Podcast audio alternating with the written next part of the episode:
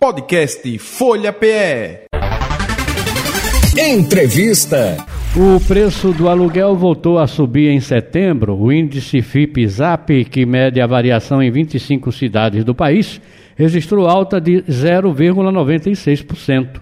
Ainda que o aumento tenha ficado ligeiramente abaixo do registrado em agosto, quando a alta foi de 1,33%, no ano passado, 2023, os reajustes no aluguel já chegaram a 16,16. Recife registrou 8,97%. Para repercutir o aumento e orientar sobre os cuidados na hora de assinar o contrato de aluguel, vamos conversar com a advogada especializada em direito imobiliário, Tatiane Carvalho, sócia do escritório Portela Soluções Jurídicas. Bom dia, doutora Tatiane, tudo bem? Bom dia, tudo bem? E então, vamos falar, não é? Como é que fica essa variação aqui de preços dos aluguéis, doutora Tatiane? É, essa variação de preços, ela vai muito de acordo com o mercado também. A gente teve uma época longa aí de baixa no mercado imobiliário, que os preços caíram. E hoje a gente está numa época muito próspera, digamos assim, o que acaba elevando esses preços. Né? A gente tem um aumento de qualidade na, da entrega dos imóveis, tem uma maior variedade, então isso também acarreta o aumento do valor do aluguel. Então, deve-se a isso a qualidade dos imóveis que tem melhorado? É muito mais uma questão de especulação de mercado. Eu acho. Né? Eu acho. Eu acho porque quem quem está procurando imóvel para alugar está sentindo na pele que eu acho que as pessoas perderam a, a noção de preço, não é? é. Imóveis para se alugar aí em bairros, inclusive afastados do centro, chegando à casa dos 4 mil reais. Brincadeira, não é? Exatamente. É, é. E a gente tem essa questão da oferta e da procura, né? essa lei de, do mercado, e acaba elevando esses preços. Apesar do IGPM estar dando negativo, né, que é o índice que comumente é utilizado para atualização do valor do aluguel nos contratos de locação, isso também pode estar refletindo nesse aumento do valor do aluguel, porque o planejamento para frente, é, você acaba elevando o valor inicial da locação. Uhum.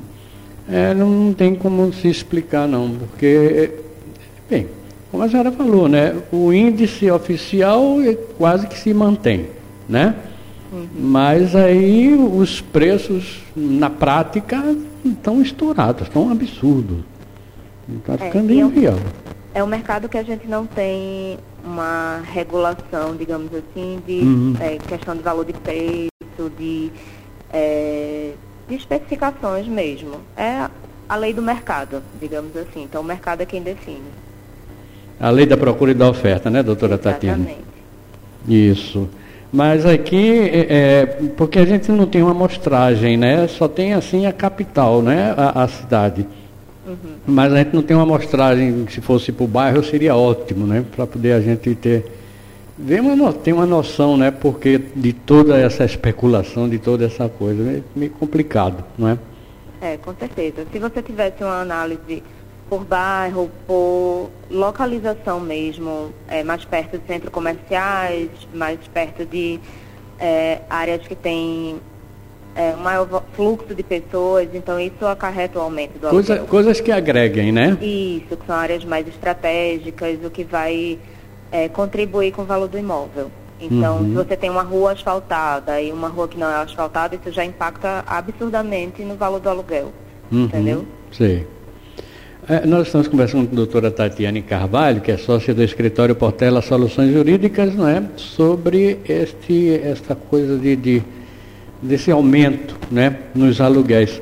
Agora, doutora Tatiane, na, na verdade, como a gente falou, tem essa procura, não é? tem essa, a lei né? da procura e, e da oferta. Um outro problema também que a gente poderia registrar, se fosse possível, né? se a gente tivesse a pesquisa fosse mais esmiuçada para poder a gente ter certeza do que fazer.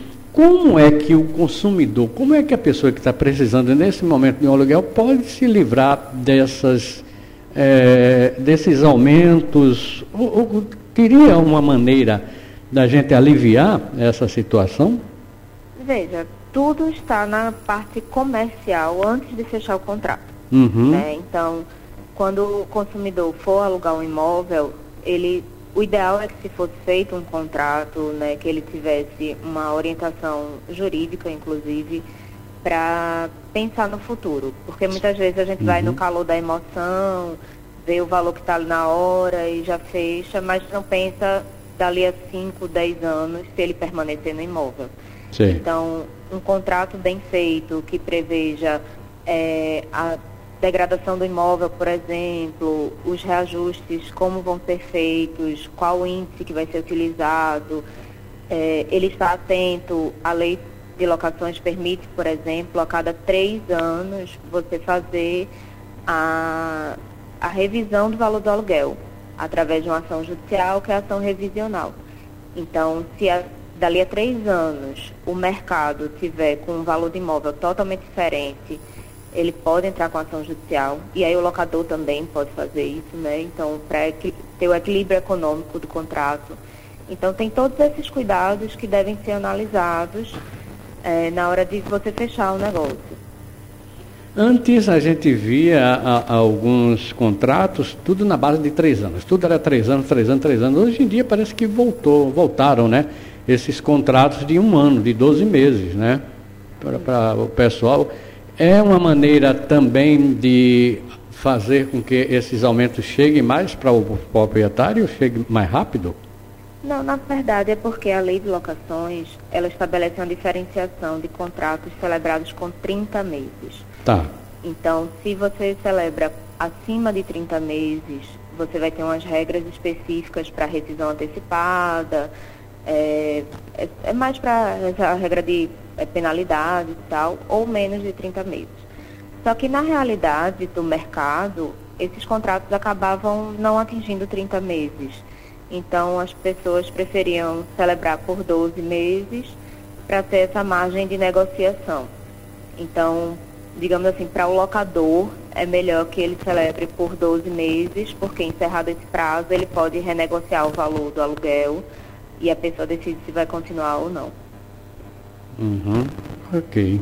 Então, doutora Tatiane, mais alguma coisa que a senhora possa orientar, né? As pessoas que estão aí, coitadas, procurando um lugar para ficar, procurando um lugar para alugar, mas essa especulação, como a senhora falou, está complicando a situação de muita gente, né? É, acho que a principal dica é sempre ter cuidado na hora de negociar, tentar deixar por escrito, seja, se não tiver condições de contratar uma assessoria jurídica, mas deixar escrito no e-mail, por mensagem de WhatsApp, alguma forma que ele tenha registrado as condições que foram negociadas naquela locação. Para uhum. caso tenha um problema no futuro, ele ter as provas, digamos assim, para argumentar. Ok, então. Muito obrigado, viu, pela sua participação aqui no programa J. Ferreira agora. Para a senhora e toda a equipe, um bom dia de trabalho, bom fim de semana. Obrigada, um bom dia a todos. Podcast Folha PE. Entrevista.